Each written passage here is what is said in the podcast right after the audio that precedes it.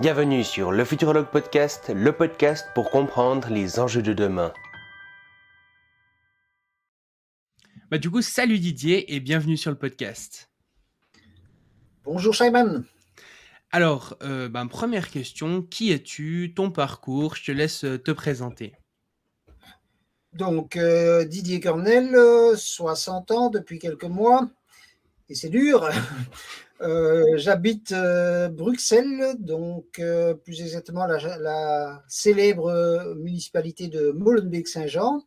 Je travaille comme juriste dans une administration qui s'occupe de sécurité sociale. donc, je suis belge. Et ma passion depuis bon, déjà une quinzaine d'années maintenant, ce sont toutes les questions liées à la longévité et plus largement toutes les questions liées au transhumanisme.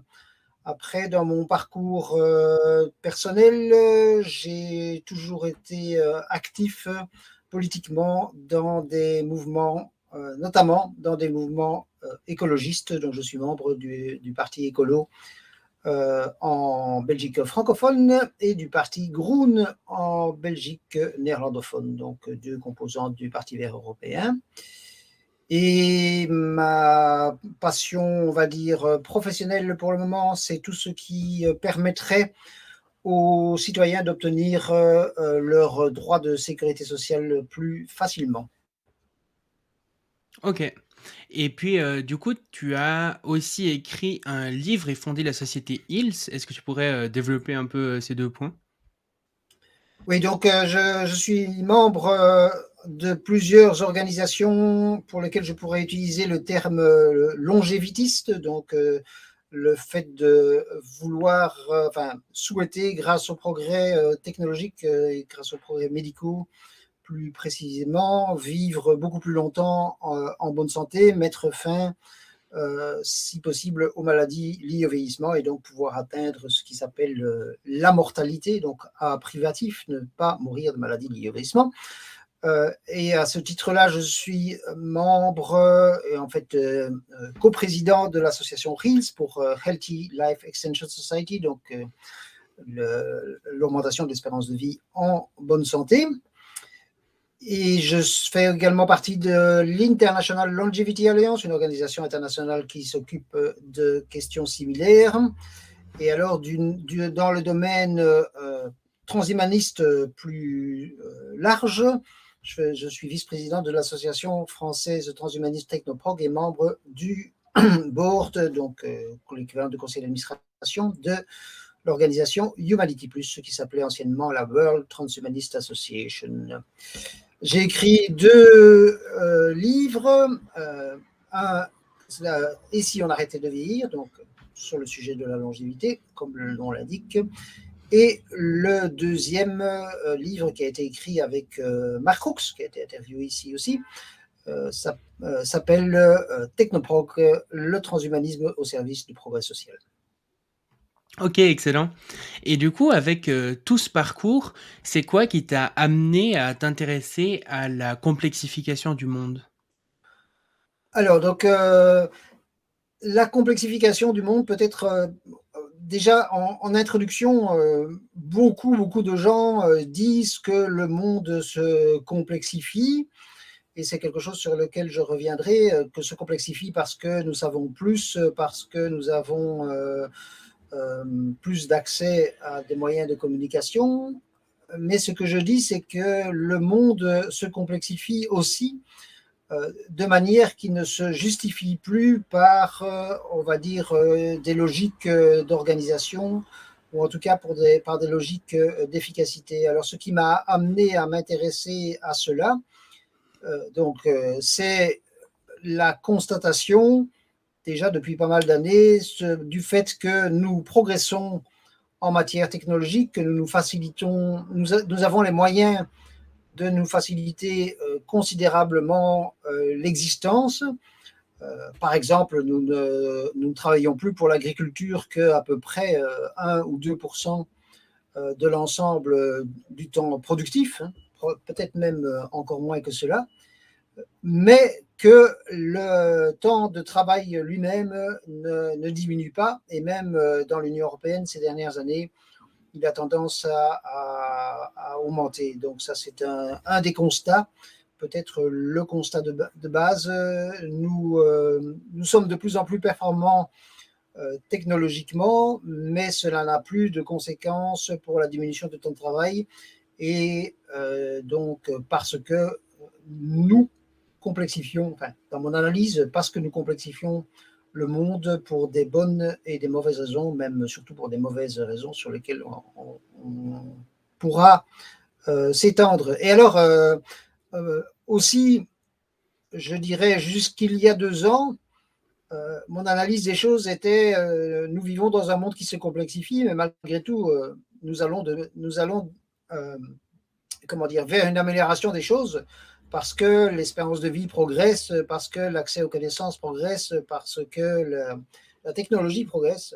Malheureusement, en ce qui concerne le domaine le plus important pour moi, mais aussi finalement pour pour la majorité des êtres humains, à savoir la durée de vie en bonne santé, eh bien, avec l'épidémie de Covid, ça, nous ne progressons plus, euh, même très loin de là, puisqu'il semble bien que pour les deux dernières années, euh, l'espérance de vie a diminué de deux ans. Donc, euh, voilà, donc nous sommes depuis, on est, comme on est dans, dans cet aspect-là, un peu le nez sur le guidon, hein, on est au milieu enfin peut-être à la fin, espérons-le, mais euh, on est encore, durant cette période de Covid, c'est encore difficile de dire est-ce que vraiment les, conséquences pour la durée de vie humaine vont être désastreuses ou seulement très mauvaises?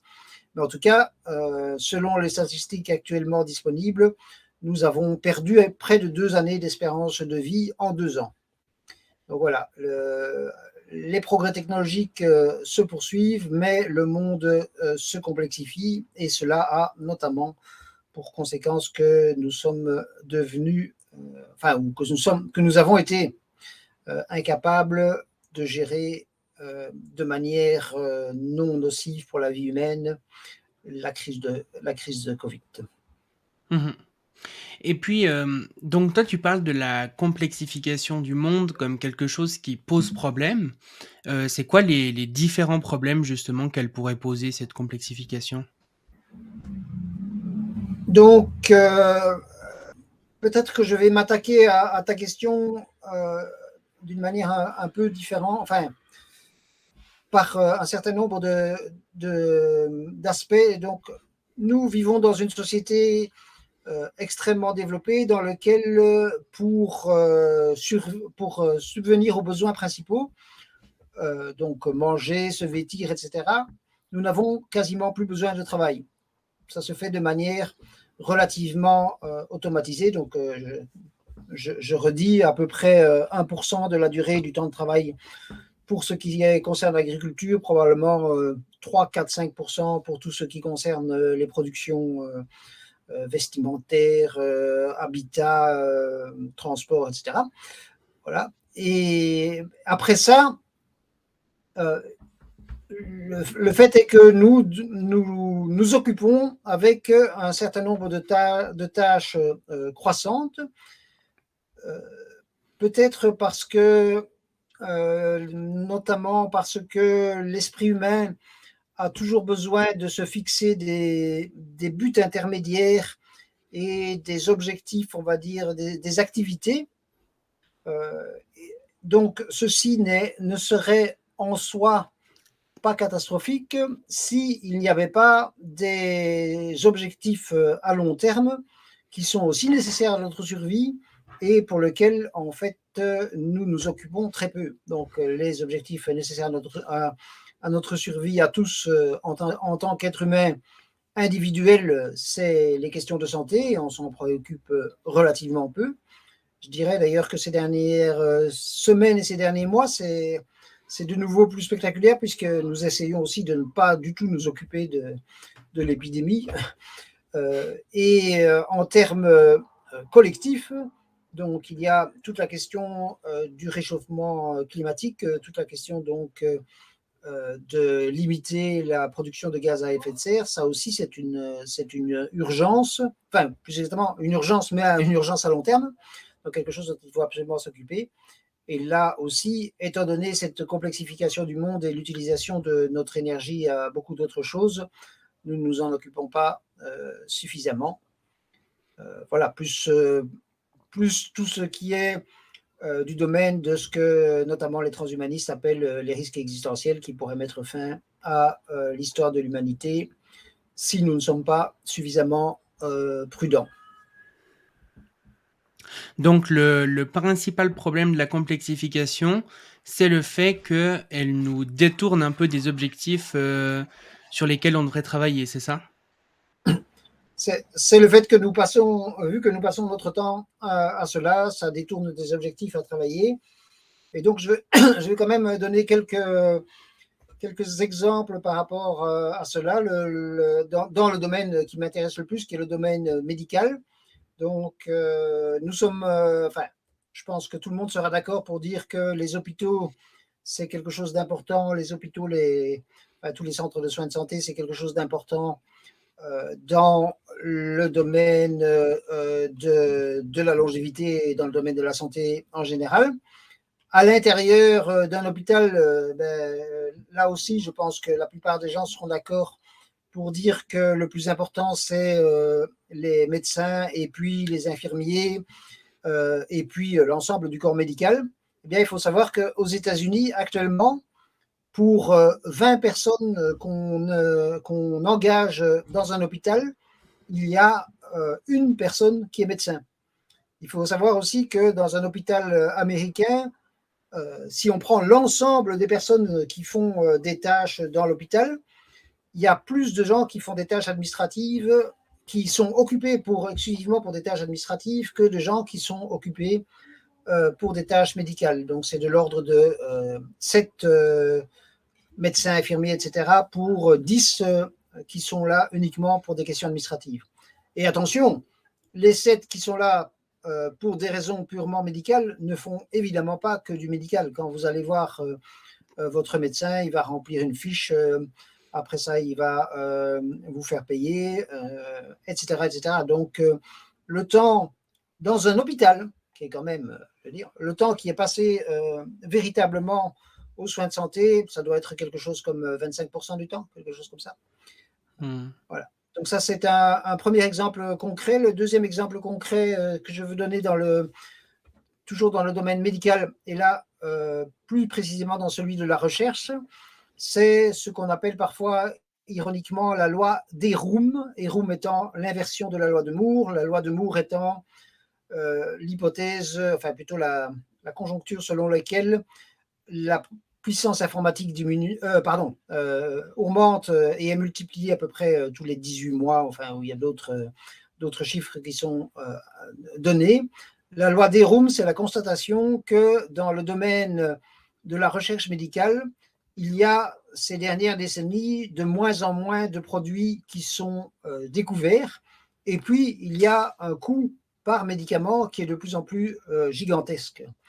Euh, aujourd'hui, on considère que, enfin plus exactement, il y a quelques années, on considérait que le coût total entre on commence à chercher et le moment où un médicament sort sur le marché ou est tout à fait approuvé pour pouvoir sortir sur le marché, ça coûtait à peu près un milliard de dollars. Maintenant, on dit parfois 2 milliards de dollars, étant donné qu'il y a euh, des, quantités euh, absolument gigantesques de, formalités qui sont nécessaires. Alors, je vais donner quelques autres exemples là, en, sortant du, domaine de la médecine.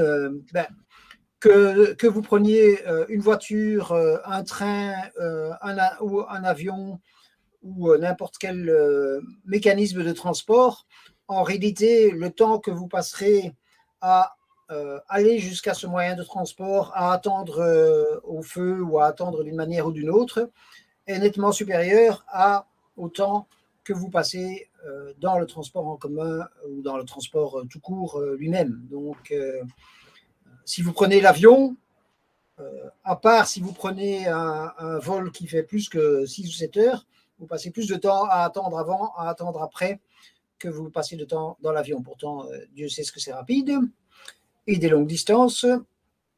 donc voilà, ça c'est un, deuxième exemple. Un, troisième exemple, c'est, j'en discutais avec des personnes il n'y a encore pas longtemps. il, y a, il y a 20 ans, pour fixer un rendez-vous, on s'écrivait et puis voilà, on avait le rendez-vous. Maintenant, euh, pour fixer un rendez-vous, on envoie un doodle qui est rempli et puis après, on rechange d'avis euh, quelques fois.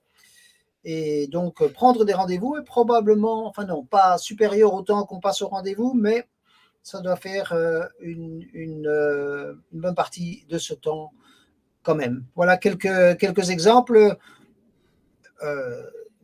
ceci étant, euh, enfin, plus exactement, je, pense que vraiment la majeure, partie de notre temps qui devrait être du temps de travail est maintenant du temps qui est, consacré à des, euh, formalités administratives qui s'expliquent, par des, on va dire, parfois des, mécanismes de, de, boule de neige. Donc, euh, on crée revenons, euh, revenons à, aux, questions médicales. Donc, euh, pour les questions médicales, euh, il faut fournir des rapports.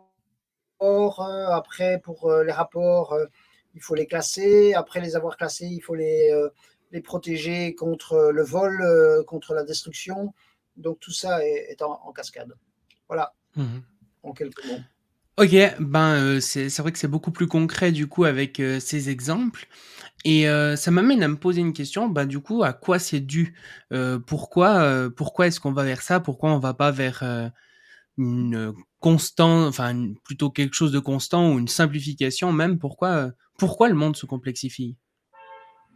Alors, ça c'est une question que je, que je me pose en fait et pour lequel j'ai des éléments de réponse, mais je serais euh, ravi euh, dans les réactions, par exemple sur le chat ici ou, à, d'autres moments, de, les, de les confronter. Mais je, je vois plusieurs choses. La première, et la première, c'est ce que je donnerais, ce que je résumerais par les buts intermédiaires. J'écoutais il n'y a pas tellement longtemps une discussion concernant l'intelligence artificielle. Et le spécialiste de l'intelligence artificielle euh, euh, potentiellement générale disait euh, il est relativement probable que si nous avons une intelligence artificielle générale, elle se fixera des buts. Et alors aussi, cette personne parlait de tout ce qui était les buts intermédiaires. ça, c'était dans le cadre de, de la maîtrise des risques pour l'intelligence artificielle. Donc, euh, si euh, vous fixez à une intelligence artificielle un but euh, ultime qui est d'améliorer, je ne sais pas, le bien-être, vous risquez d'avoir des buts intermédiaires qui soient, imaginons, se débarrasser de ceux qui empêchent l'accomplissement du, du, but final. Voilà. Mais donc, ici, ce qui m'a frappé dans ce, dans cette intervention, c'est le fait que la personne expliquait que plus nous sommes intelligents, plus nous nous posons des questions, et plus nous nous posons des questions, plus nous avons besoin de répondre, et plus nous avons aussi besoin de buts. Or, euh, euh, par rapport euh, à cela, un des moyens, on va dire, d'améliorer son bien-être psychologique, c'est d'avoir toutes sortes de buts intermédiaires. Et qu'est-ce qui se passe euh, alors dans euh, notre fonctionnement mental? Euh, ces buts intermédiaires deviennent en fait des buts finaux et créent leur propre complexité. Alors, probablement que je ne suis pas clair pour les auditeurs, mais je vais donner un exemple qui me passionne et que je donne extrêmement souvent. C'est l'organisation, genre, pas organisation à but lucratif, mais genre organisation. En Belgique, on dit sans but lucratif. En France, on dit euh, euh, association loi 1901. Donc, euh, vous avez un but dans la vie. Hein. le, le, mien étant permettre une vie en bonne santé beaucoup plus longue. Pour cela, vous créez votre association. Et après un certain temps, l'association devient en fait, euh, euh, enfin, l'association est donc le but intermédiaire au départ pour arriver à des recherches accrues sur la longévité, mais au bout d'un certain temps, l'association devient le but en soi. Donc, pour beaucoup de youtubeurs, j'espère pas pour toi, mais pour beaucoup de youtubeurs, le, but devient de réaliser le podcast avec un maximum de vues, alors que c'est évidemment toujours un but, toujours, oui, un but intermédiaire par rapport à apporter de la connaissance aux gens, euh, parfois faire de l'argent, euh, toutes sortes de choses. Mais voilà. Et alors, après, vous avez un but intermédiaire, et donc euh, je, reprends une association. Vous allez faire des sous-buts avant, avant celui-là. Donc, par exemple, l'association va organiser une conférence. Par exemple, l'Association française transhumaniste organise une grosse conférence en novembre, mais à certains moments, le but, ça devient la conférence et pas euh, de faire avancer le progrès technologique euh, via la conférence. Voilà. Et donc, euh, nous avons un fonctionnement comme cela avec d'extrêmement nombreux buts intermédiaires et je pense que c'est un résultat de notre, d'une part, notre intelligence, d'autre, enfin, un, notre intelligence, deux, le fait que nous n'avons plus besoin de satisfaire les buts euh, classiques euh, manger, euh, ils sont satisfaits avec très peu de, travail. et trois, psychologiquement, accomplir, avoir un seul but, par définition, on ne l'accomplit pas ou on l'accomplit une fois. Avoir des buts intermédiaires, c'est psychologiquement plus agréable. Ça, c'est la première dimension. La deuxième dimension, euh, c'est peut-être euh, ce que j'appelle euh, la consommation ostentatoire au point de vue du travail. Mais donc là, ça devient assez. Je, vais parler uniquement ici du, travail, on va dire vraiment le travail salarié, le travail principalement d'ailleurs des employés, puisque les ouvriers produisent quelque chose. Il y a toute une théorie euh, qui s'appelle euh, euh, l'idée de ce qu'on appelle les, bullshit jobs, donc des emplois qui en fait ne servent pas réellement à quelque chose. cette théorie a été popularisée par une personne qui est décédée il n'y a pas tellement longtemps et dont le nom m'échappe, mais je vais retrouver cela quand tu me, après que tu m'aies posé la question suivante. donc, pourquoi y a-t-il des bullshit jobs Pourquoi y a-t-il dans les entreprises, y compris dans les entreprises à but lucratif, euh, toute une série de tâches qui en fait n'ont pas de signification économique? Et donc là, je vais peut-être aller un peu, un peu euh, retomber dans, mes exemples. Donc deux exemples pour moi euh, frappants, c'est le secteur, qui sont des, des secteurs assez proches l'un de l'autre d'ailleurs, c'est les secteurs bancaires et les secteurs des assurances. Donc, euh, quand, quand j'avais 15 euh, ou 20 ans, euh, les assurances étaient encore à la main, c'était encore tout, un travail de, de paperasse complexe. Aujourd'hui, en réalité, la majorité du travail, on va dire, d'équivalent paperasse, il est fait par celui qui prend l'assurance. Quand, quand, vous prenez votre assurance avant de partir en vacances, vous remplissez des fichiers euh, informatiques. Euh, euh, et la même chose pour la plupart des opérations. Quand vous faites vos opérations bancaires, vous n'allez plus à la banque, plus personne ne va, quasiment plus personne ne va à la banque retirer de l'argent en liquide auprès d'un guichetier. D'ailleurs, les guichetiers n'existent quasiment plus. Et malgré cela, le nombre de travailleurs dans le secteur des assurances et dans le secteur bancaire ne diminue pas euh, drastiquement. Il y a même des domaines euh, dans lesquels il continue à, progresser. Donc, euh, pourquoi tout cela? Voilà. Pourquoi? Je pense que une des raisons les plus importantes, c'est le fait, le, prestige lié au fait d'avoir des travailleurs fait et donc l'effet de, on va dire, de consommation ostentatoire. Parfois, on parle d'effet Veblen pour utiliser un terme que j'aime bien. L'effet de consommation, on va dire, de consommation ostentatoire de travailleurs. Donc, euh, avoir pour, si vous demandez à un responsable dans une entreprise, quelle que soit l'entreprise, est-ce que vous avez suffisamment de travailleurs? Très, très rarement, il va vous répondre oui, j'ai suffisamment de travailleurs, tout va bien. Et, et, donc, plus il y a de travailleurs, plus il est prestigieux. Ça, c'est une partie de l'explication. Et l'autre partie de l'explication, c'est par rapport aux travailleurs eux-mêmes. Les travailleurs eux-mêmes, d'abord, s'ils expliquaient j'ai fini le travail en cinq minutes, ils risqueraient fort de se retrouver dehors à un moment. Et puis aussi, même s'ils n'avaient pas l'intention, enfin, s'ils racontaient des histoires, ne pas se fixer de but intermédiaire, ne pas se fixer de tâches à effectuer, c'est déprimant. Donc, voilà. Donc, je, pense que la plupart des tâches qui sont effectuées, enfin la plupart, la plus grande partie des tâches qui sont effectuées euh, dans les entreprises en dehors du travail ouvrier sont en fait euh, des tâches qui euh, pourraient être supprimées à peu près du jour au lendemain. Et d'ailleurs, je veux dire, il y a également, je ne l'ai pas abordé de manière explicite, mais il y a également euh, l'informatisation de tout ce qui est travail. Donc, euh, euh, il, y a, il y a 30 ou 40 ans, quand j'ai commencé à être dans, dans mon administration, donc j'écrivais mon texte, les dactylos tapaient le texte. Ensuite, pour pouvoir faire une photocopie, il fallait remplir un petit document pour demander la photocopie.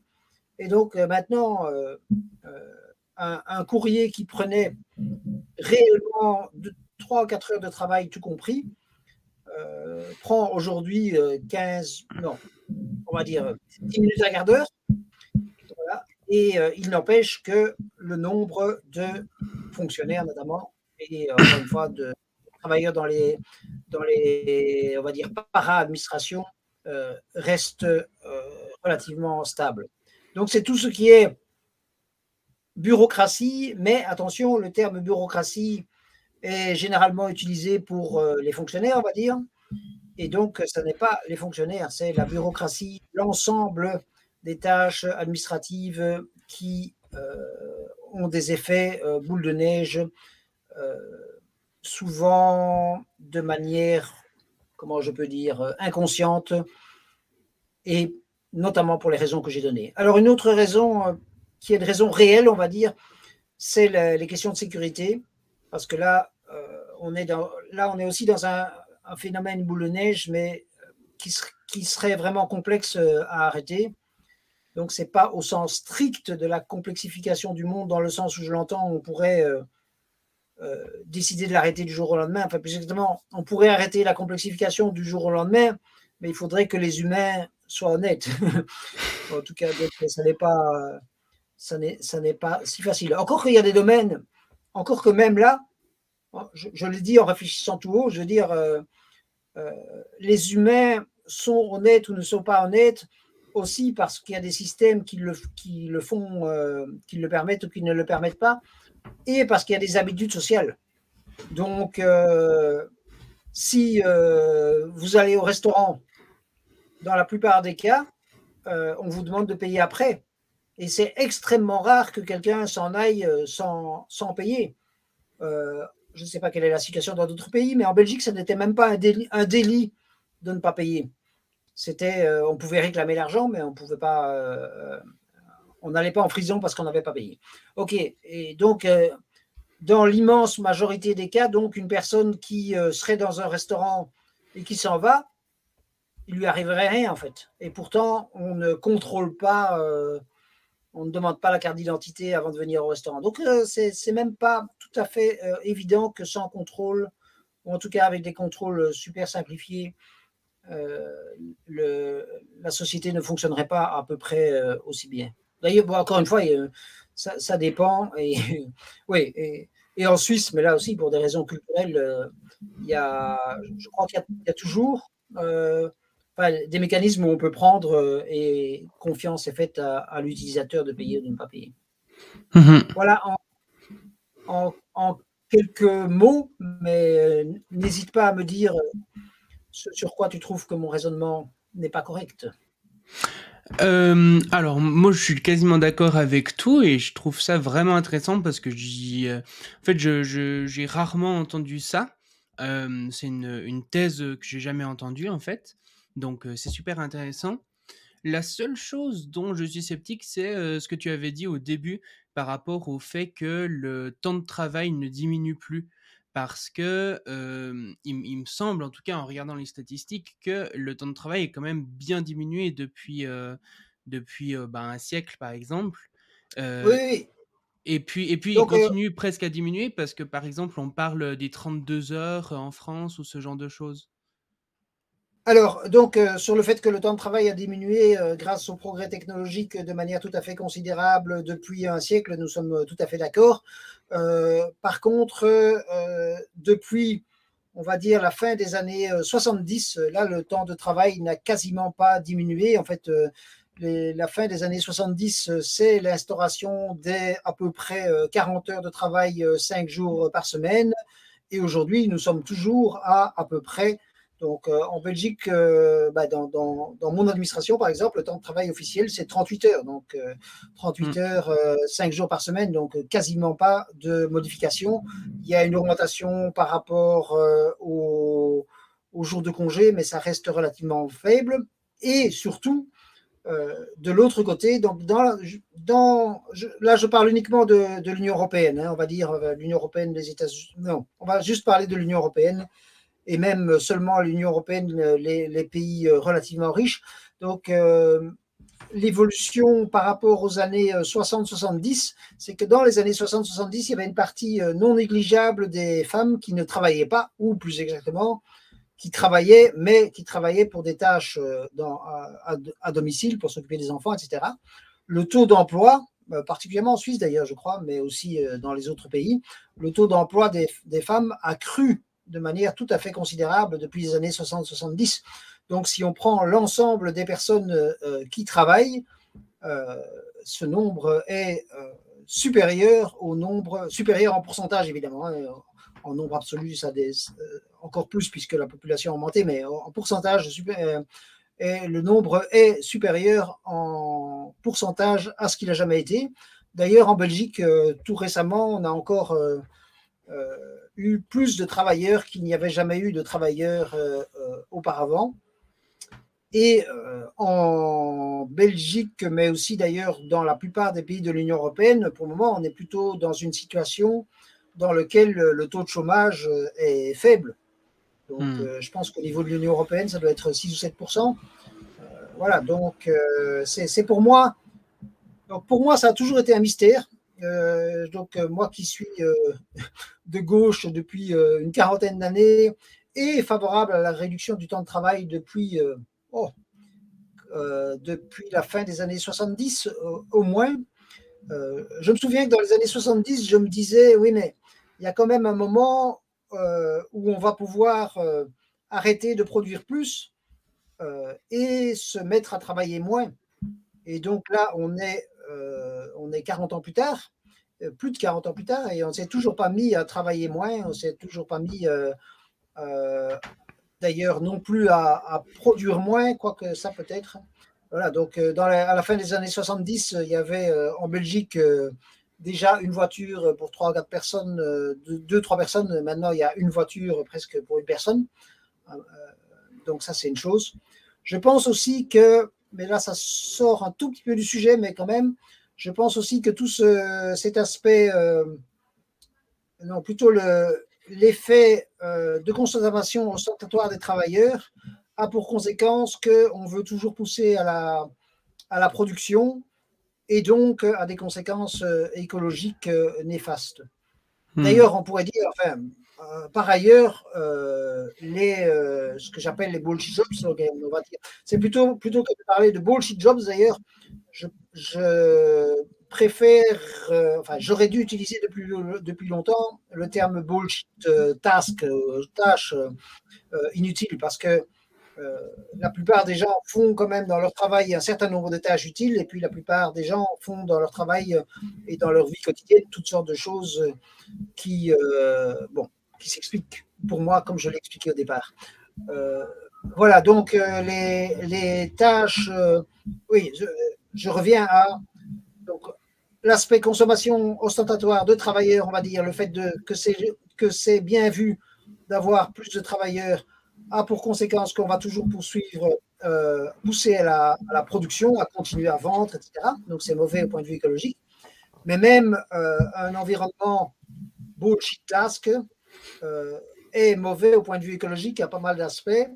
Ben parce que ça consomme des, produits informatiques, ça consomme malgré tout encore du papier, ça consomme ceux qui travaillent un, lieu de travail est plus coûteux écologiquement qu'une maison individuelle, et ainsi de suite. Voilà. Ok. Et euh, si on devait faire une sorte de classification de la complexification, euh, est-ce qu'il y a comme ça différentes catégories? Par exemple, euh, une complexification qui serait plutôt sociale, une plutôt technologique ou comme ça?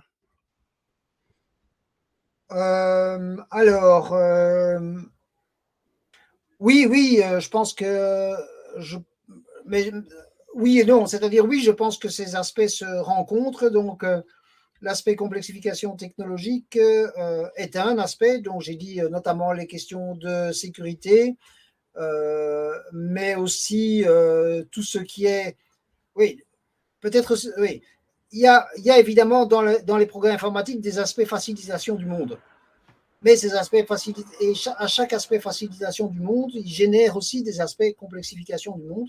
Donc ça c'est, euh, euh, je veux dire, je, donne, je continue dans les exemples. Donc, euh, mais quand j'avais quand j'avais 20 ans, on, on, téléphonait et donc la personne n'avait aucune idée de qui téléphonait. Enfin, elle n'avait généralement aucune idée de qui téléphonait. Donc elle avait le choix entre, il y avait que trois solutions possibles. Normalement, c'était la personne répond, la personne ne répond pas et laisse sonner ou le téléphone est occupé. Aujourd'hui, vous avez euh, toute une série de, processus qui sont possibles, qui ont pour conséquence que une personne qui appelle a moins de chances de joindre quelqu'un aujourd'hui que, par le passé. Donc ça, c'est de la, de la complexification, on va dire, euh, informatique. Mais à côté de ça, il y a la complexification sociale qui est que euh, il y a euh, toujours 40 euh, ans, quand on téléphonait, on était obligé socialement de répondre, tandis que maintenant, on n'est socialement pas obligé vraiment de, répondre. Mhm. Voilà, donc ça c'est les, deux, les deux sont ensemble. Mais alors aussi, je, reviens à ce que je disais au, départ. Donc la, la, facilitation, le fait que les progrès technologiques nous permettent de ne presque plus travailler, euh, c'est la cause, euh, euh, c'est pour moi, je réfléchis en partie tout haut, c'est pour moi la cause ultime de la complexification du monde à un niveau important. Parce que, attention, la complexification de la vie sociale et la complexification, oui, enfin la complexification de, la vie sociale existe depuis extrêmement longtemps et existe même depuis avant euh, les sociétés humaines, probablement. Donc, le, les, même les premiers êtres humains et même les, les, hominidés qui nous ont euh, précédés euh, passaient un temps assez considérable à des tâches qui n'avaient pas de, qui, qui d'intérêt que social qui n'avaient pas d'intérêt directement dans la survie, même les animaux d'ailleurs, puisqu'ils s'affrontent pour les mâles et les femelles. voilà, donc euh, l'homme, pour autant qu'on sache, déjà l'homme de Néandertal euh, euh, cueillait des fleurs pour mettre sur les tombes et de manière, de manière à peu près certaine, les, scarifications, les tatouages, les, les vêtements, c'est quelque chose d'extrêmement ancien qui prenait un temps tout à fait considérable, toutes, les, toutes les pratiques religieuses, etc. Donc, ce, ce, qui est différent dans la complexification du monde euh, hier et aujourd'hui, c'est que hier, euh, la partie du temps tout à fait nécessaire à la survie était importante et donc la partie du temps euh, pour, les, pour l'ensemble des complexifications était minoritaire. Et aussi le fait que hier, avant-hier, les objectifs de survie étaient des objectifs à court terme, tandis qu'aujourd'hui, les objectifs de survie dont nous ne nous occupons pas suffisamment, loin de là, sont des objectifs à moyen et long terme, ou pourraient être aussi des objectifs à relativement court terme euh, s'il y a des, développements de l'intelligence artificielle qui se passent mal ou qui se passent bien, mais, mais qu'on ne perçoit pas dans la vie, courante. Voilà, c'est ça. Euh, pour, le, pour, le, pour le paysan, jusque peut-être encore jusqu'au 18e, voire pas le paysan européen, et le paysan euh, encore même jusqu'au 19 et 20e siècle dans d'autres pays le, fait de s'occuper des champs et des labours, etc., était euh, indispensable à la survie et prenait un temps considérable. Maintenant, c'est euh, indispensable à la survie de très peu de gens dans le monde. Tant mieux pour plein d'aspects, mais euh, malheureusement pour d'autres. malheureusement, ou malheureusement pour ce qui est de ces tâches aberrantes. Voilà. Mmh donc, je pense qu'aujourd'hui, on peut. Euh, sorry, sorry je, je, Tu, tu, as dit à un moment euh, que tu n'as vu euh, cette, cette idée nulle part. Et donc, je dirais, moi non plus, parce que j'ai fait quelques recherches, je ne l'ai pas vu de manière, on va dire, théorisée dans son ensemble. Mais les questions d'emploi inutile, donc euh, bullshit jobs, euh, en font partie. Euh, les questions également de, de complexification dues à la bureaucratie en font partie. Mais à ma connaissance, non, effectivement, personne ne s'est posé cette question-là encore. comme à ma connaissance, malheureusement, personne ne se pose encore la question, ou, peu de gens se posent encore la question de savoir qu'est-ce qui, euh, apparemment, et j'espère avoir tort, hein, mais euh, qu'est-ce qui euh, a fait que 2020-2021 marque un changement d'une situation dans laquelle toutes ces tâches nous permettent quand même de vivre mieux à une situation dans laquelle notre niveau de vie, notre espérance de vie diminue. et peut-être je continue en, disant la complexification du monde est aussi euh, pas mal. Oui, une, autre cause que, j'oubliais, c'est, euh, enfin, de mon point de vue, euh, aujourd'hui, donc aujourd'hui, c'est beaucoup plus simple de construire une maison qu'auparavant. C'est aussi beaucoup plus simple de communiquer, de faire une émission comme celle-ci qu'auparavant. Mais la diminution de complexité est encore plus grande pour tout ce qui est communication qu'elle ne l'est euh, pour tout ce qui est euh, action concrète. Donc, euh, on va dire, construire une maison, ça demandait, qu'est-ce que je pourrais dire, en nombre d'heures de travail, j'ai aucune idée, mais enfin, construire une maison la même aujourd'hui doit, doit demander 4-5 fois moins de travail qu'il y a un siècle. réaliser une émission vidéo, ou télévisé coûte en quantité de travail euh, probablement 20, 30, 40 fois moins qu'il y a un siècle. Donc la communication est devenue beaucoup plus euh, facile. Et c'est pour moi une des causes de la complexification du monde parce que, alors là je reviens à mon exemple du téléphone, euh, le téléphone c'est une forme de communication, donc comme le téléphone est de plus en plus facile et ne coûte plus rien ou quasiment plus rien, il faut mettre en place toutes sortes de stratégies euh, pour ne pas communiquer tout le temps ou pour essayer de communiquer autrement.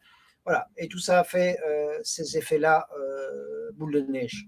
D'ailleurs, bah, tout ce qui est Internet, bah, tout ce qui est Internet est composé pour une toute grande part de communication et ça secrète évidemment une quantité absolument gigantesque de, tâches je veux dire, euh, prenons, prenons quelque chose de très concret. Je, je lis mon journal. Je, ça prend quand même plus de temps, encore maintenant, d'ouvrir mon journal sur beaucoup plus de temps même, d'ouvrir mon journal sur mon PC, euh, un peu moins sur, euh, sur mon smartphone, mais que de l'ouvrir physiquement. Voilà. Mmh et, et, et par ailleurs, mais là, ça rejoint de nouveau les questions de sécurité, mais dans, la, dans, les, dans les aspects euh, complexification du monde. Par ailleurs, euh, euh, le, tout ce qui est informatique dans la vie courante est beaucoup moins sûr que, on va dire, quand vous ouvrez votre ordinateur, vous n'êtes pas certain que votre ordinateur va s'ouvrir. Quand vous allumez la lumière, vous êtes raisonnablement certain que, votre, que la lumière va s'allumer. Va, euh, et donc ça, probablement que c'est aussi un, des aspects complexification du monde, mais ça rencontre aussi d'autres questions qui sont euh, fragilité et résilience. Et donc, euh, avant, tu parlais justement du fait que ça fait très longtemps finalement qu'on fait des, tâches, des, tâches un peu inutiles. Aujourd'hui, je pense qu'on peut clairement dire que la société est devenue trop complexe. Du coup, est-ce que toi, tu penses déjà qu'elle était trop complexe euh, avant? Enfin, depuis quand, pour toi, la société est trop complexe? Alors, euh, je ne peux pas euh, fixer une, une, date, mais ou bien si, si je veux dire, par rapport à ce que je dis aujourd'hui, la société est trop complexe, probablement depuis 2019, puisque c'est à partir de 2019 que, en tout cas, euh, mais encore une fois, euh, j'espère seulement pour une période temporaire, mais que euh, l'ensemble des mécanismes de complexification ont pour effet vraiment une, décroissance du niveau de vie. voilà, après, après c'est quelque chose ce mécanisme de complexification du monde, c'est quelque chose qui m'avait déjà frappé par le passé. Euh, mais moins, et je me suis jamais, je m'étais jamais posé la question de, de cette manière-là dont je me la pose euh, aujourd'hui. Euh, alors que, par exemple, donc je, je, retombe sur le nom, donc c'est David Graber qui est malheureusement décédé il y, a, il, y a, deux ans, en 2020, qui était le, théoricien des tâches inutiles. oui, je connaissais déjà, j'appréciais son, raisonnement. Euh, j'ai lu un certain nombre de documents à ce sujet, mais je ne me, suis jamais dit, oui, mais en fait, c'est un phénomène encore plus large que ça. Mhm. Voilà. Ok. Et euh, justement, donc tu dis que c'est plus ou moins depuis 2019, mais euh, donc pour toi, ça voudrait dire qu'un peu la pandémie et ce qui s'est passé autour est lié à la complexification? Non, non, non, ça. Euh, la, la, pandémie elle-même, c'est toujours pas. Euh, c'est, euh, la, pandémie est liée à quelque chose qui était prévu par pas mal de gens, une société dans laquelle les communications physiques là, sont extrêmement faciles, mondiales. donc, non. Et mais la manière dont les sociétés ont réagi par rapport à la pandémie, au début, euh, ça a été une capacité, je trouve, de, réaction de, résilience euh, forte qui allait au-delà euh, de ce que pas mal de gens imaginaient, puisque pas mal de gens avaient dit avant la, avaient envisagé avant la, la, pandémie des situations dans lesquelles la société on va dire, euh, s'écrouler rapidement. Hein. Euh, l'idée de euh, d'une horloge bien réglée, et puis il suffit qu'il y ait un aspect qui se dérègle pour que l'ensemble de la société se dérègle. Donc, pas mal de, notamment de collapsologues avaient imaginé ça. au début, les choses se sont passées, moi je trouve plutôt de manière absolument spectaculaire, à savoir qu'une maladie qui, qui, ne, qui tuait principalement euh, des personnes âgées a fait l'objet d'une priorité euh, de, à l'échelon planétaire de recherche, de moyens financiers tout à fait considérables, euh, d'une, oui, encore une fois, d'une mobilisation pour protéger les plus faibles, c'est-à-dire les plus âgés. mais après, on va dire 2000, fin 2020, non, fin 2021, enfin bon, euh, petit à petit, il y a eu euh, toutes sortes d'aspects, euh, tout ce qui est, on va tout ce qui est protection de la vie privée, rendant impossible les échanges de données médicales, tout ce qui est inquiétude de beaucoup de citoyens, donc croyances en des complots et donc manque de, confiance dans l'autorité, diminution forte de la confiance dans les autorités. voilà, donc tout ça a eu pour conséquence à, un certain moment, et encore une fois, j'espère me tromper pour le futur et peut-être que ça va revenir, etc. Et, la, grande majorité des transhumanistes, notamment, et des longévitistes, peut-être un peu moins, mais disent oui, ça va, ça va repartir. Et donc, à, un moment, il y a eu une sorte de. Euh, comment est-ce qu'on peut dire D'inversion du processus, de complexification du processus. Euh, je, vais, je vais donner un. Ah oui, je, dans, tous les exemples de complexification du monde, euh, j'ai oublié de donner celui qui est le plus spectaculaire pour moi comme juriste. Donc, le, journal officiel euh, en, Belgique s'appelle le Moniteur belge. Et le Moniteur belge fait aujourd'hui plus de 100 000 pages, ce qui est totalement aberrant, parce qu'une personne qui lirait le Moniteur belge en continu n'aurait pas assez de euh, pour le lire en continu.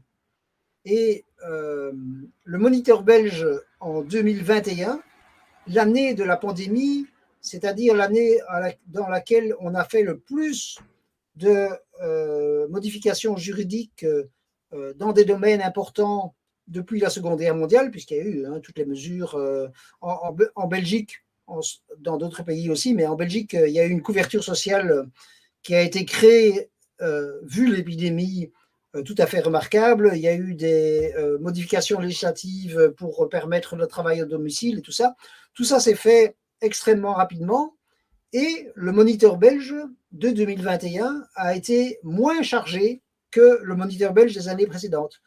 Ma c'est peut-être là que j'ai commencé à, à, réfléchir à, un aspect vraiment de la complexification du monde.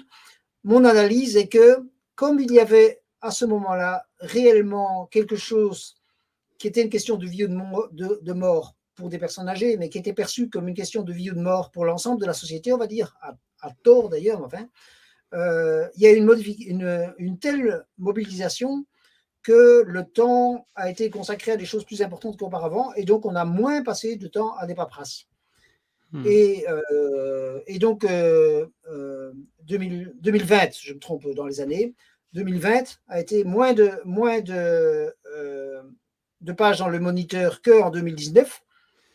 Et 2021, il y a de nouveau eu plus de pages dans le moniteur que jamais auparavant. Donc, toutes les, toutes les complexifications ont repris et même euh, ont repris euh, de manière euh, accentuée parce qu'il y a eu toutes sortes de règles relatives à l'épidémie qui ont dû être prises. et donc, aussi, les, les, premières, on va dire les premières semaines, les premiers mois de l'épidémie, les modifications réglementaires en Belgique et d'ailleurs dans d'autres pays ont été extrêmement rapides. Euh, et maintenant, ça reprend de nouveau du temps. Voilà. Mhm. Ok. Et euh, si on devait prendre un point de vue euh, plutôt politique, est-ce que tu penses qu'il y a une différence de, entre la complexification, par exemple, d'une démocratie ou d'une dictature Par exemple, est-ce que le, régime politique peut influer la, complexification? Oui, malheureusement, dans le sens que euh, la complexification se fera plus euh, dans les pays démocratiques. Parfois, euh, on, dit comment ça, que c'est quelque chose d'inévitable. Je pense que ce n'est pas quelque chose de tout à fait inévitable. Mais ce qu'il y a, c'est que prenons un pays totalement dictatorial. Le, pays le plus dictatorial, c'est la Corée du Nord.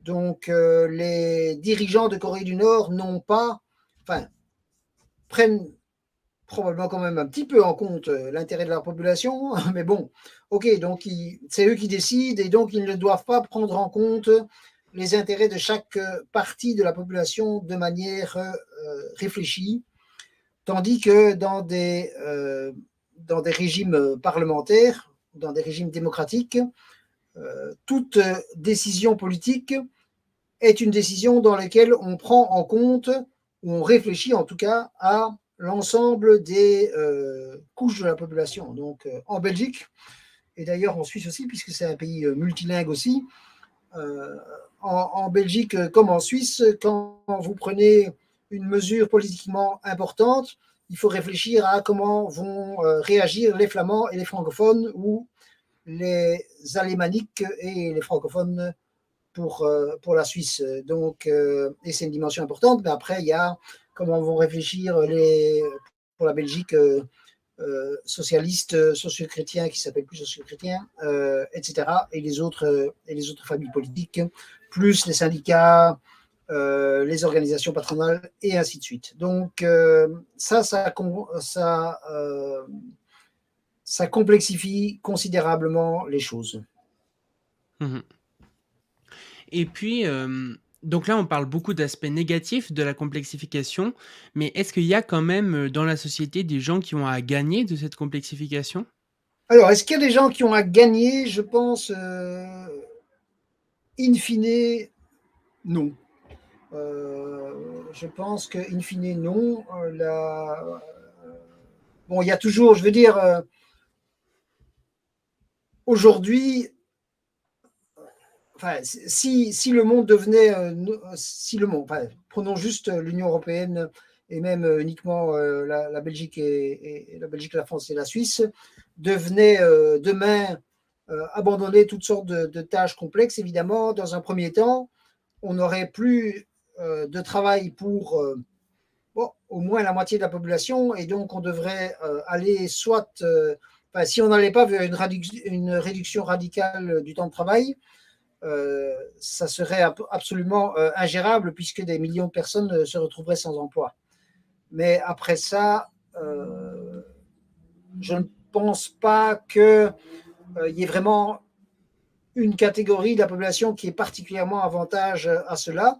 Et d'ailleurs, euh, je pourrais dire que euh, cette complexification du monde, elle touche par certains aspects, euh, par certains aspects presque plus les gens riches que les, que les pauvres, parce que les gens, les, gens riches prennent plus l'avion. Or, s'il y a un domaine qui se complexifie, c'est quand même ça. les gens riches font plus de formalités sous forme informatique. Donc, voilà. Donc, mhm. euh, non, je ne pense pas qu'il y ait vraiment. Euh, oui, peut-être. Euh, alors, par contre, est-ce qu'il y a quelque chose à gagner à cela? Et j'oubliais de, terminer, enfin non, de, continuer. Donc, par rapport à la. Sorry, je, reviens à la question démocratie versus régime autoritaire. une chose importante par rapport à ça, et par rapport au fait qu'il est très compliqué de prendre en compte l'ensemble des intérêts des différents euh, groupes sociaux, c'est euh, le biais de, euh, de la non-action. Quand, vous êtes, quand vous êtes dans une situation dans laquelle, en fait, dans toute politique, dans toute décision politique importante, ou même d'ailleurs dans toute décision politique, il y a une partie des citoyens qui, presque dans toute décision politique, il y a une partie des citoyens qui vont y perdre, une partie des citoyens qui vont y gagner. Si vous ne changez rien, euh, ça, il ne va pas y avoir, euh, on va dire, ceux qui vont y gagner, qui vont se, se, plaindre considérablement. Donc très, très, très souvent, la solution, non, plutôt toujours la solution par défaut, euh, quand une situation est complexe, c'est de ne pas prendre de décision, de, de ne rien changer. Et donc ça, c'est un frein euh, tout à fait considérable au progrès, euh, notamment au progrès technologique. Maintenant, il y a quelques cas dans lesquels prendre une décision trop vite pourrait avoir des conséquences négatives. Et donc ça, ces cas-là, on ne les a plus tellement dans le monde aujourd'hui, en tout cas dans l'Union européenne. Ok. Et euh, donc, ce qu'on voit, c'est quand même que la complexification pose beaucoup de problèmes différents, que quasiment personne n'a d'intérêt à cette complexification. Donc, bah, la, la question qui vient, c'est forcément, euh, est-ce qu'il y a des solutions face à cette complexification? Qu'est-ce qu'on peut faire pour euh, la diminuer? Alors, premièrement, je dirais que ben, un, peu comme, comme durant le début de la période de l'épidémie, quand il y a une prise de, conscience qu'il y a quelque chose euh, d'important, euh, eh bien, ça peut devenir une priorité. Et alors, à ce moment-là, tout ce que j'ai dit sur euh, les buts intermédiaires et tout ça devient dans un sens qui sert à quelque chose de manière, de manière plus évidente. Donc, la prise de conscience, notamment des risques environnementaux. Il n'y a d'ailleurs pas que le réchauffement climatique dans les risques environnementaux. Il y a le fait que j'insiste toujours là-dessus, euh, la, disparition des insectes, disparition des arthropodes euh, en général, le fait qu'il y a de moins en moins de biodiversité pour les animaux les plus petits, c'est quelque chose d'extrêmement euh, inquiétant. Et voilà, donc là, on pourrait aussi avoir une, une perception de l'urgence dans ce domaine-là. Et évidemment, la question de la longévité. Donc ça, c'est un aspect. Après, euh, après, probablement que dans ce domaine-là comme dans l'autre, euh, oui, si, les gens perçoivent cela, ça pourrait accélérer les changements. Mais après, euh, je n'ai pas, je n'ai pas la solution. J'ai encore une fois d'autant moins la solution que c'est quelque chose dont on parle vraiment peu jusqu'ici. Et peut-être peut-être j'ai tout à fait tort, ou en tout cas peut-être qu'il y a, euh, encore une fois, parmi les gens qui écouteront cette euh, euh, vidéo, des gens qui diront, voilà, voilà, voilà pourquoi un monde dans lequel nous ne passons, nous, travaillons très peu aux tâches qui sont nécessaires à notre survie est quand même un monde positif. Ok. Mmh ok, et encore une fois, ce monde était un monde qui avait quand même euh, de manière dans une évolution positive jusqu'à euh, l'épidémie. Mhm. Et donc, euh, bah, comme tu le dis, pendant l'épidémie, du coup, ça, c'est un événement qui a pu simplifier le monde sous certains aspects.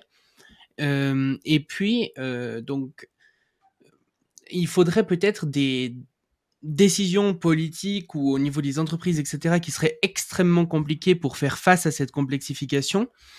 Donc, j'en viens à me demander, est-ce que le monde, finalement, si nous-mêmes, en tant que société humaine, n'allons pas vers une simplification, est-ce que le monde ne va pas nous mettre en face de nous des événements qui vont euh, créer une sorte de simplification, mais forcée un petit peu comme euh, ce qui s'est passé euh, avec la pandémie, avec ce qui va se passer avec le, réchauffement climatique, etc. Ce que certains, justement, collapsologues pourraient appeler l'effondrement. Est-ce que finalement, il n'y aurait pas des événements comme ça qui vont simplifier le monde parce qu'on on, s'occupe trop de tâches annexes et donc euh, ces événements arrivent et puis. Euh, pour moi, pour moi, la réponse euh, est oui, c'est un risque. Je veux dire, parce que évidemment que pour prendre une, une des choses pas totalement impossibles vis-à-vis de l'actualité, évidemment que s'il y a une guerre nucléaire et qu'après il y a, enfin, un phénomène de boule de neige, euh, mais qui a pour conséquence que euh, toute la société, euh, toutes les sociétés se, déglinguent, bah oui, à ce moment-là, nous serons rattrapés et nous devrons repasser du temps à, nous nourrir, à survivre. Mais bon, ça n'est évidemment pas du tout souhaitable. Voilà. Mmh c'est un, risque. Je pense que je, pense que euh, la plupart des transhumanistes, euh, encore une fois, diront que ce n'est pas un, risque considérable. On verra. Ouais, parce que finalement, avoir euh, le luxe de s'occuper de problèmes un peu non essentiels et puis de faire des tâches un peu inutiles, ben c'est justement un luxe qui est permis de par un mode de vie qui va de mieux en mieux quelque part. Oui, donc, donc oui, oui, évidemment. Donc, c'est un luxe. Et jusqu'ici, donc, euh, les progrès technologiques nous permettaient de plus en plus de tâches inutiles, mais en même temps que cela, euh, les, euh, enfin, les, aspects amélioration étaient supérieurs aux aspects, disons, tâches inutiles. Là, apparemment, depuis deux ans, ça n'est plus le cas. Mais attention, les progressions technologiques elles-mêmes continuent, donc particulièrement les progressions dans le domaine de l'intelligence artificielle, mais aussi les progressions dans le domaine médical, les autres domaines scientifiques. Ça continue, mais ça n'a plus d'effets positifs importants, voire même plus d'effets positifs euh, sur le, sur le bien-être et sur la durée de vie. Mmh et euh, est-ce que tu as encore euh, quelque chose à rajouter justement sur cette complexification ou est-ce que tu aimerais passer aux questions de fin? Je, pense que non, j'ai dit, et encore une fois, c'est un domaine que j'espère explorer avec d'autres. sauf qu'on pourrait dire que ce serait un peu paradoxal de passer beaucoup de temps à réfléchir à, euh, à, est-ce qu'il est nécessaire de réfléchir moins ou de passer moins de temps à des tâches inutiles.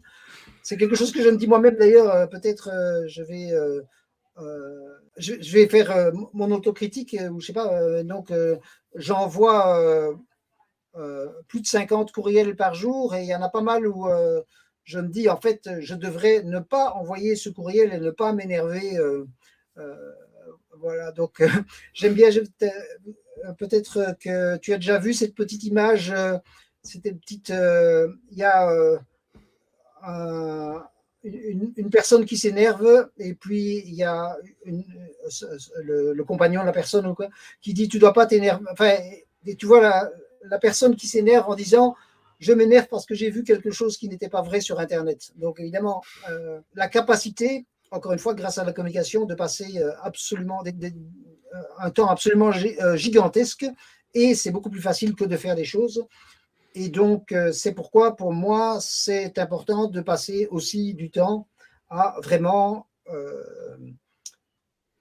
donner de l'argent et pour faire des expériences sur des rats et sur des souris et peut-être un jour sur des humains pour qu'ils puissent vivre beaucoup plus longtemps en bonne santé, favoriser la recherche là et euh, tout ce qu'on dit ici, avec tout ton respect, euh, c'est moins important que de progresser vraiment euh, là-dessus. Mais, mais d'un autre côté, voilà.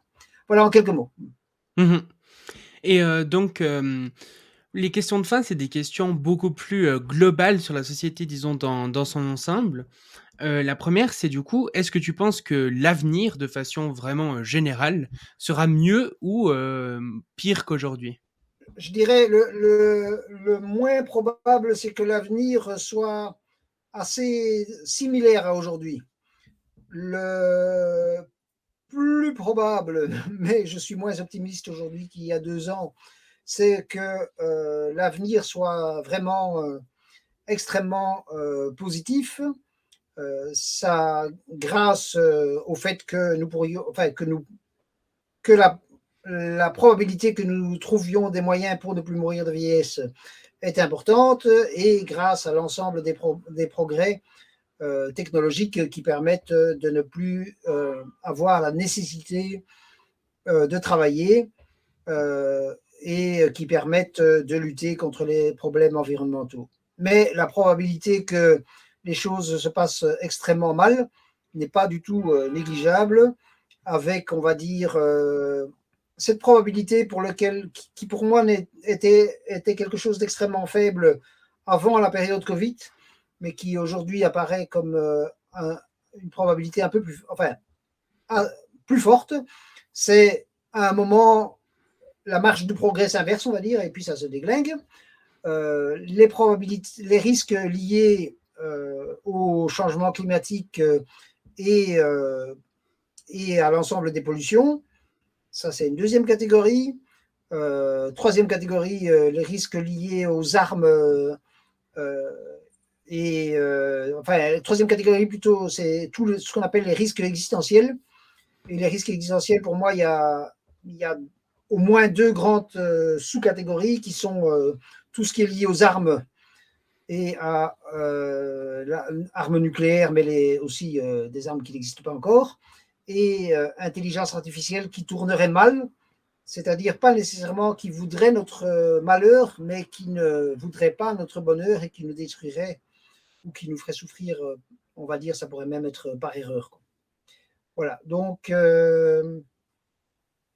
je pense que l'inventivité humaine, la capacité à la résilience, le fait que nous ayons maintenant tant de plus de connaissances que jamais auparavant, et ainsi de suite, ça nous mène plutôt à une, à, une probabilité plus forte du positif que du négatif, mais la probabilité du négatif est absolument non négligeable.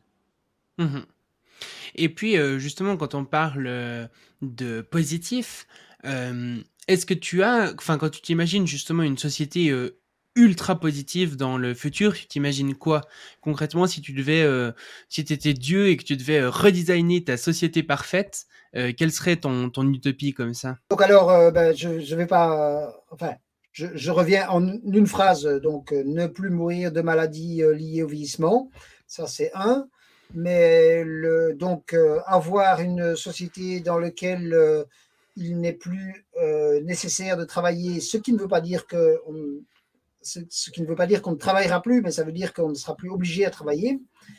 Et puis il y a les questions extrêmement complexes de l'amélioration de notre capacité au, au, bonheur, qui n'est, enfin, dans lequel il est envisageable de transformer euh, notre cerveau, envisageable à terme plus loin encore probablement que, la question de, la longévité, et de nous rendre plus heureux.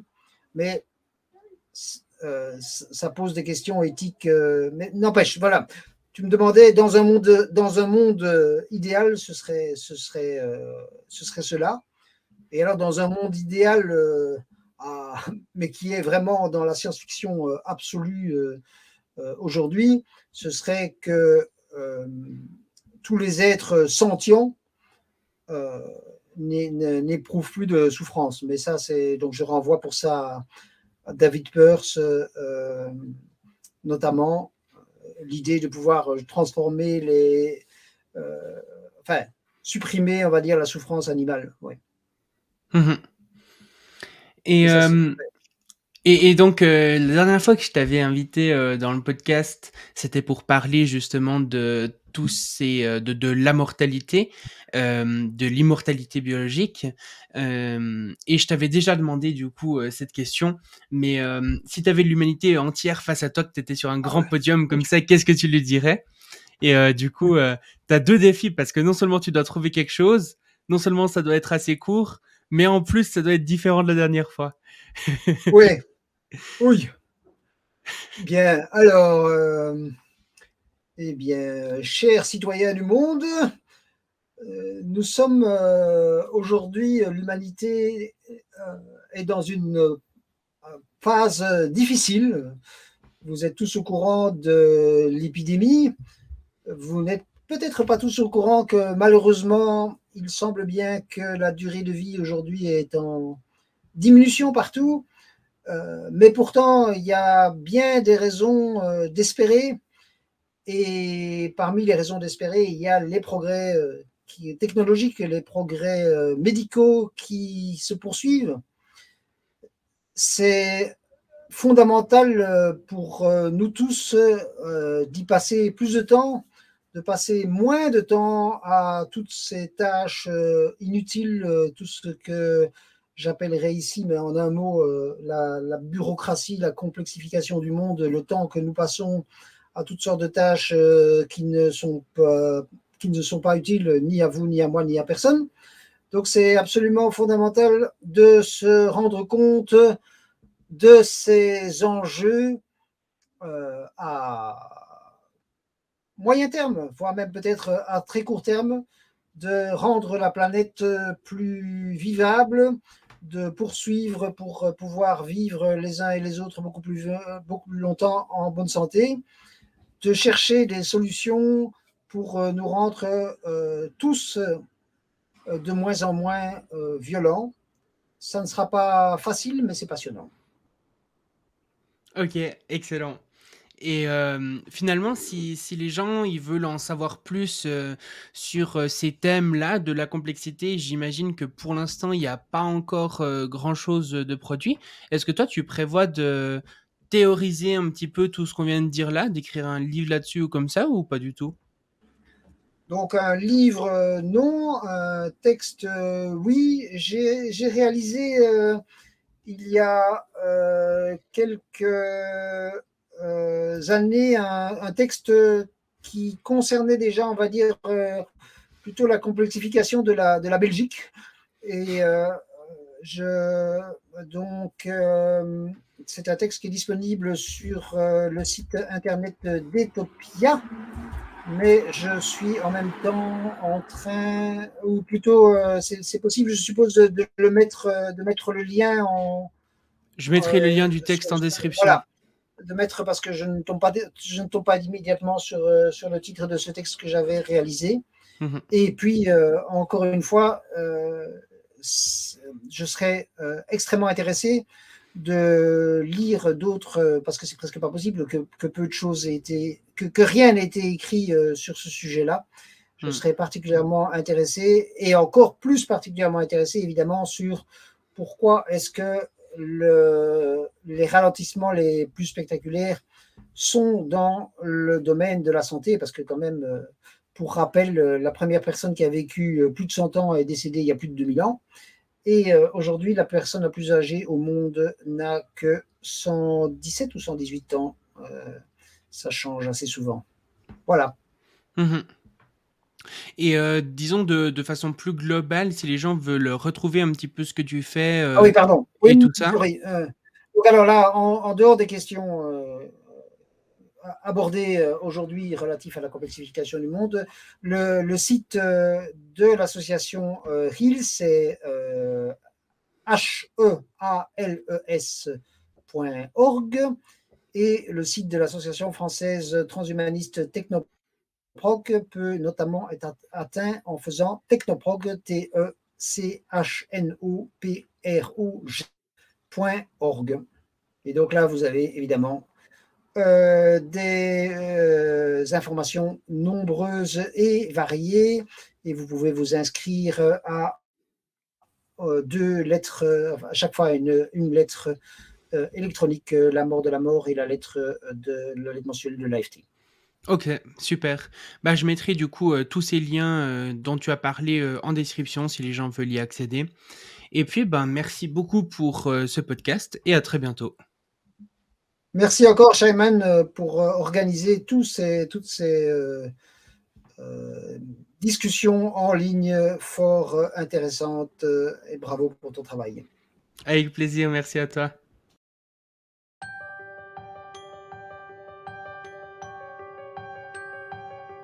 Merci d'avoir écouté le Futurologue Podcast, le podcast pour comprendre les enjeux de demain.